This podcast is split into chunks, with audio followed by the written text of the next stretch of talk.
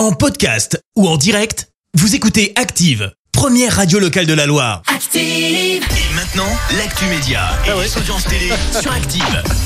Avec Clémence Dubois-Texero, euh, qui fait une drôle de tête quand je dis que Jean-Claude Van Damme va nous parler de ses émotions. Ah bah hein. vaste sujet. hein. Ah bah oui, puis ça va être énorme, hein, je vous le dis déjà. Allez, voici l'actu télé, on débute avec les audiences et c'est France 2 qui a gagné hier soir. Avec la série L'Abîme qui a attiré près de 4 millions et demi de personnes, ça représente euh, 20% de part d'audience. Derrière, on retrouve France 3 avec le Classico entre l'OM et le PSG pour la Coupe de France. T'as regardé? Non, pas du tout. Ah bah voilà, bah de mieux en mieux. Tu dis que tu regardes et tu regardes plus. TF1 complète le podium avec la série The Resident. Euh, Ça, c'est que bon, OM, PSG, ouais, c'est pas les équipes que je supporte. Voilà. Eh bah, Je vais me faire des copains, je vais me faire des copains. Bon, bah vivement dimanche, passe en rediffusion. Une Annonce faite par le groupe France Télé et pour cause, Michel Drucker a été admis à l'hôpital pour des tests médicaux.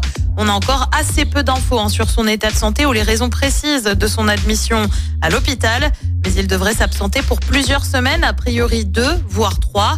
Le directeur d'antenne a toutefois voulu rassurer les habitués de l'émission. On a convenu avec Michel qu'il prenne le temps de se reposer après ses examens.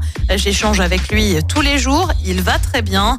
On le rappelle, Michel Drucker avait déjà dû s'éloigner de la présentation du magazine en raison de problèmes cardiaques. C'était en 2020. Et puis c'est une première depuis l'apparition de la plateforme Disney Plus perd des abonnés à près de 2 millions et demi en moins sur les trois derniers mois de l'année dernière. Conséquence, eh bien pour faire face aux difficultés, le directeur général annonce un plan de licenciement de 7000 personnes. On le rappelle, Disney Plus, c'est 161 millions d'abonnés à travers le monde. Eh ben, qui y a-t-il ce soir à la télé?